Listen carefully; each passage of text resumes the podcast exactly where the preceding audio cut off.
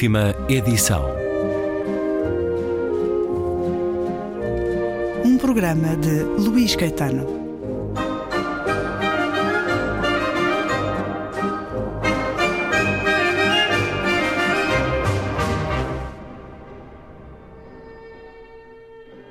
Concluo a conversa com a escritora espanhola Irene Valerro, autora de O Infinito de um Junco, a invenção do livro na Antiguidade e o nascer da sede da leitura. Já falámos de alguns lugares quase mágicos, das casas dos livros, as bibliotecas, ao longo do tempo, templos de sabedoria e, por isso, de poder já nos levou ao interior dessa mítica biblioteca, a de Alexandria, já nos descreveu aquilo que encontraríamos com surpresa à dimensão do nosso tempo. Fale-nos do momento de intimidade que teve na biblioteca ricardiana de Florença, com um manuscrito de Petrarca do século XIV, um manuscrito em pele, pele bovina, creio eu, ou caprina é algo que nos descreve quase como uma experiência erótica. Partilhe connosco esse momento, Irene Valerro. Bueno, la verdad es que eh, sí que fue una, una, una, gran experiencia. Era la primera vez eh, que tenía un valiosísimo manuscrito en pergamino entre las manos y creo que, que, fue ese instante en el que entendí muchas cosas. Entendí, en primer lugar, eh, la belleza del libro artesanal, del libro escrito palabra por palabra, letra a letra, con aquellas cal caligrafías armoniosas, ¿no? Y, la cantidad de horas y de esfuerzos y de desvelos de, de, los copistas que se dedicaban a esa tarea. De hecho, en los manuscritos medievales muchas veces, eh, al margen, el copista escribe alguna frase, se queja del dolor de espalda, dice que, las horas se hacen largas, ¿no? E, era un trabajo duro y, podía alguien eh, tener que trabajar jornada tras jornada durante meses para acabar de copiar un libro, ¿no? Algo que ahora se hace de, de, una manera industrial, en serie y sin particular esfuerzo, pero en aquellos momentos pues había un enorme sacrificio eh, personal, eh, humano, detrás de cada libro copiado. Luego también fue, fue emocionante sentir cómo, cómo crepitaban la, las hojas de pergamino, ¿no? Eh, la superficie tan bella que era para la escritura, pero en el reverso de toda esa belleza, pues eh, la crueldad que significa matar a rebaños enteros para, para, tener material suficiente para construir un libro, ¿no? Y, y, bueno, pues como muchas veces la, la muerte y, y, la barbarie están entrelazadas con, con el conocimiento, la cultura y la belleza de una manera inextricable. Y, y, bueno, y yo creo que de alguna manera el origen del infinito en un junco está en ese momento, ¿no? En, el momento en el que entendí lo frágiles que eran los libros manuscritos, eh, los pocos ejemplares que habría de, de, cada obra, ¿no? puesto que costaba tantísimo esfuerzo y tantos costes producir y reproducir copias. Y, bueno, y entonces pensé que realmente los libros, hasta la invención de la imprenta, eh, fueron objetos que, estuvieron sometidos a azares, a destrucciones, a copias, a bueno, a legados, a, bueno, a un tránsito azaroso por el tiempo que, que, bueno, que solo puedo considerar como, como una gran aventura y una gran aventura que merecía también un libro para contarla. É um conjunto de muitas, muitas histórias. O infinito num junco de Irene Valerro, a invenção do livro na antiguidade e o nascer da sede de leitura, histórias que nos levam milénios e séculos atrás, mas nos levam também para a sua vida, a sua experiência, o seu enamoramento pelos livros e pelas palavras e pela literatura. Tantas, tantas histórias da pedra de Roseta descoberta por um soldado napoleónico, que dessa forma abriu portas a línguas antigas, poderem ser lidas hoje e tudo também por causa do nome Ptolomeu. Até, por exemplo, uma pequena história à mesa de um restaurante de Barcelona, essa cidade de tanta literatura, uma história muito simples. Ana Maria Mois contou uma vez que nos anos 70 acabou num almoço com a prodigiosa camada do boom latino-americano. Vargas Llosa, Gabriel Garcia Marques, Bryce Etchenick, José Donoso, Jorge Edwards entraram num restaurante de Barcelona onde era preciso apontar o pedido e entregá-lo por escrito ao empregado. Mas eles, a beber e a conversar, ignoraram o menu e as aproximações interrogativas dos empregados. No fim, o maître teve de interrompê-los, irritado com tanta conversa fiada, apaixonada e tão pouco interesse gastronómico. Aproximou-se deles e, sem reconhecê-los, perguntou com uma voz irritada: Mas desta mesa ninguém sabe escrever? Uma história que nos leva para tantos dos que ainda fazem as nossas delícias de leitura, e tudo isso é também uma dívida de gratidão que temos para com alguém que não sabemos o nome, nem onde nasceu, nem quanto tempo viveu. Irene Valerro chama-lhe ele, porque o imagina homem. Porque as mulheres gregas da época não tinham liberdade de movimentos, não lhe permitiam a independência e a iniciativa para fazerem algo assim. Ele viveu no século VIII a.C., há 29 séculos. Mudou o meu mundo. Enquanto escrevo estas linhas, sinto-me grata a esse desconhecido, esquecido, que com a sua inteligência conseguiu um avanço maravilhoso. Embora talvez não fosse consciente da importância da sua descoberta. Imagino viajante, talvez ilhéu. De certeza que foi amigo de experientes mercadores finícios de rosto bronzeado Provavelmente bebeu com eles nas tabernas dos portos à noite, a aspirar o cheiro do salitre no ar misturado com o fumo que subia de um pratinho de choco em cima da mesa enquanto ouvia histórias do mar. Barcos a cavalgar nas tempestades, ondas como cordilheiras, naufrágios, costas estranhas, misteriosas vozes de mulher na noite. Mas o que o fascinava era, sobretudo, um talento dos marinheiros aparentemente humilde e sem épica. Como é que uns simples mercadores podiam escrever tão depressa? Os gregos tinham conhecido a escrita na época do apogeu cretense e dos reinos micénicos, com as suas constelações de sinais arcanos apenas ao serviço da contabilidade palaciana. Sistemas silábicos de grande complexidade e um uso muito limitado, elitista. Os tempos de pilhagens e invasões, juntamente com a pobreza dos últimos séculos, tinham quase sepultado no esquecimento aqueles labirintos de sinais.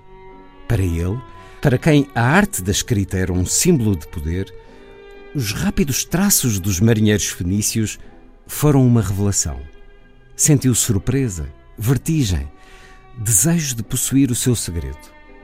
Decidiu decifrar os mistérios da palavra escrita. Conseguiu um ou vários informantes letrados, talvez pagando-lhes do seu próprio bolso. O lugar onde se deram os encontros foi provavelmente uma ilha. As melhores candidatas são Tera, Melos e Chipre, ou até a costa libanesa, como por exemplo o porto de Almina, onde os mercadores eubeus estavam em constante contacto com os fenícios. Com os seus improvisados mestres, aprendeu a mágica ferramenta que permitia capturar a marca das infinitas palavras com apenas 22 simples desenhos. Soube apreciar a audácia da invenção. Ao mesmo tempo, descobriu que a escrita fenícia continha enigmas. Só se anotavam as consoantes de cada sílaba, deixando para o leitor a tarefa de adivinhar as vogais. Os fenícios tinham sacrificado a exatidão em prol de uma maior facilidade. A partir do modelo fenício, ele inventou para a sua língua grega o primeiro alfabeto da história sem ambiguidades, tão preciso como uma partitura. Não sabemos nada sobre esse desconhecido.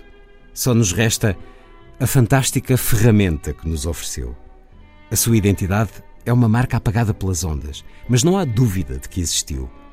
Os especialistas pensam que a invenção do alfabeto grego não foi um processo anónimo a cargo de uma coletividade sem nome nem rosto. Foi um ato individual, deliberado e inteligente que exigiu uma grande sofisticação auditiva para identificar as partículas básicas, consoantes e vogais, que compõem as palavras. Um acontecimento único que se realizou num determinado momento e num único lugar. Na história da escrita grega não há indícios de uma passagem gradual de um sistema menos completo para um mais acabado. Também não há rastros de formas intermédias, ensaios, hesitações, retrocessos. Houve alguém já nunca averiguaremos quem, Um sábio anónimo, assíduo de tabernas até ao amanhecer, amigo dos navegantes forasteiros num lugar banhado pelo mar, que se atreveu a forjar as palavras do futuro, dando forma a todas as nossas letras.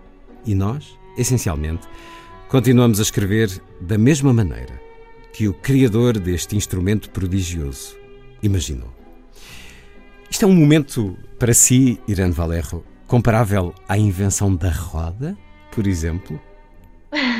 Bueno, yo, yo, creo que es uno de los grandes momentos y, yo quería rescatarlo porque, bueno, el hecho de que no, no, sepamos el nombre y la identidad del inventor no debe borrar la, la importancia, ¿no? De, de ese instante estelar en el que de repente la escritura que hasta entonces había sido eh, tan compleja, tan difícil, solo al alcance de escribas que estudiaban durante años y años para entender pues, pues em, los símbolos y todas sus complicadísimas combinaciones, de repente se vuelve un sistema nítido con una veintena de símbolos que permiten escribir todas las palabras eh, imaginadas e imaginables. ¿no? Y, en el fondo eh, lo que está sucediendo allí es que se abre el camino a la democratización del saber, porque en el momento en el que eh, el instrumento se simplifica, todos o casi todos podemos aspirar a aprender a escribir en, relativamente poco tiempo. Y entonces allí es donde empieza el proceso que nos lleva hasta el siglo XXI, ¿no? hasta la, casi total alfabetización de, nuestras poblaciones occidentales. Y, creo que, que es un camino importantísimo. Hay que entender que los libros la escritura fueron en los primeros tiempos pues eh, privilegio de unos pocos, eran, eran eh, marca de estatus, eran, eran algo que, que se poseía y se protegía para que no estuviera al alcance de todos.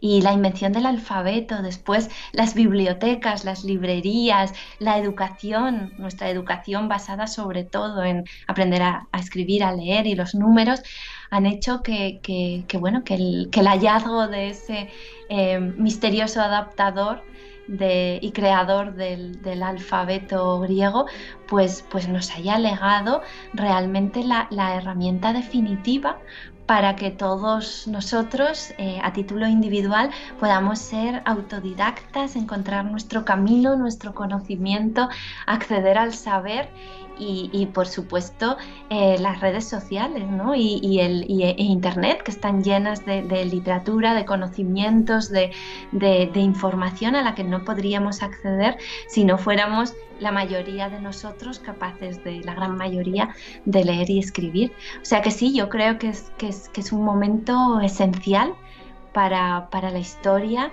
y, y, un grandísimo salto hacia el futuro. No, no seríamos los que somos hoy y no estaríamos hablando en este momento eh, sobre libros si no hubiera sido por esa persona anónima que nos abrió camino. Criando ao longo de séculos bibliotecas, lugares de deslumbre e de saber que tantos cultivaram ao longo do tempo, até hoje, mas muito mais uh, num passado relativamente recente. Irene Valerro, em Portugal, vemos muitas bibliotecas pessoais quando os seus donos morrem, a serem vendidas por uh, uns poucos euros nas feiras de artigos em segunda mão, nas lojas de livros em segunda mão. Vemos uh, bibliotecas pessoais uh, que já não interessam às famílias, aos herdeiros, aos filhos daqueles que as criaram. Os livros ainda são o alicerce do nosso mundo.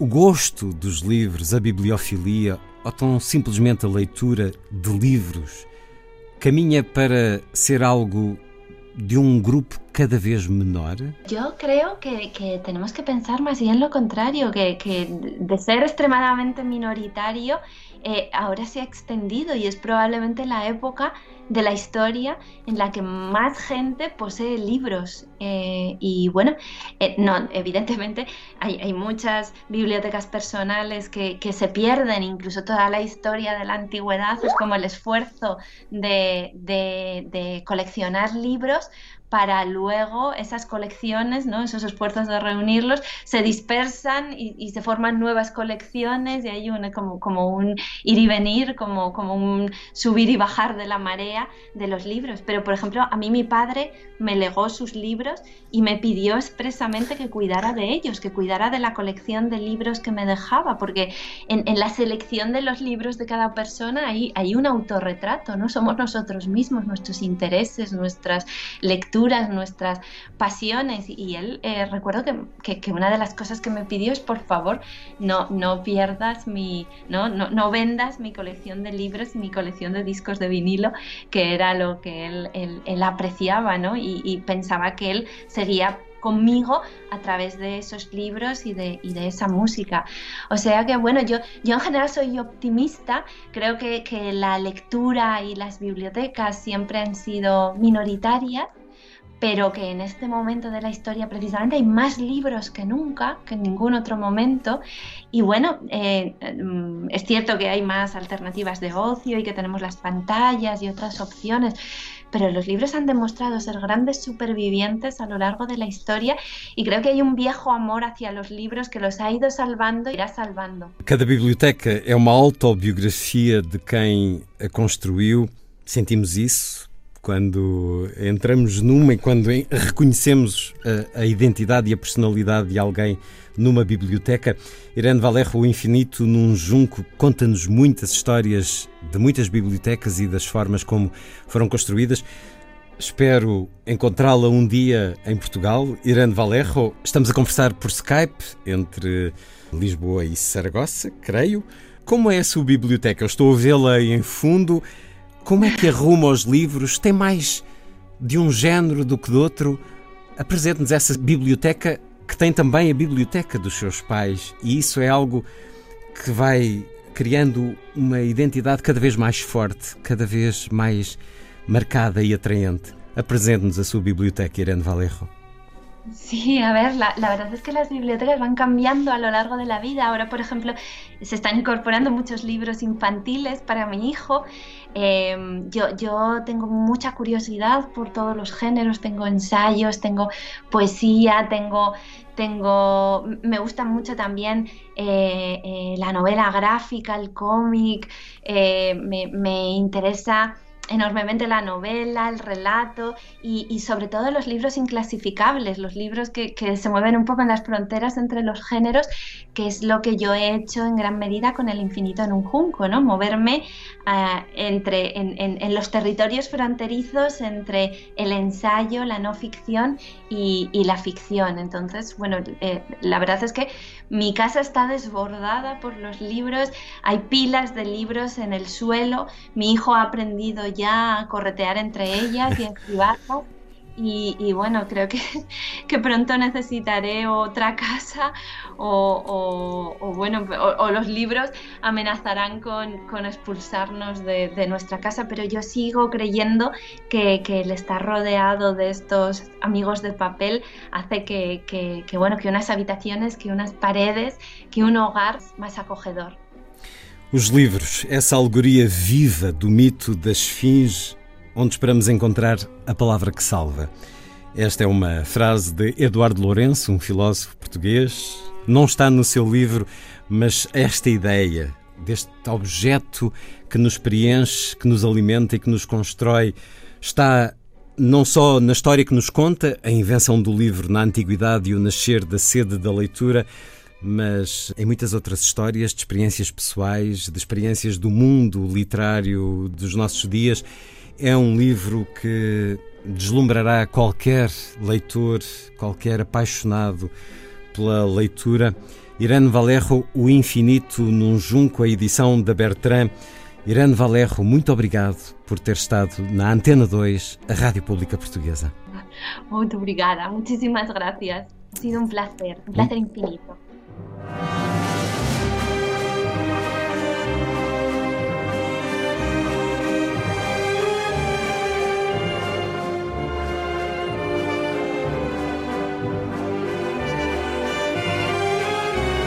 Última edição.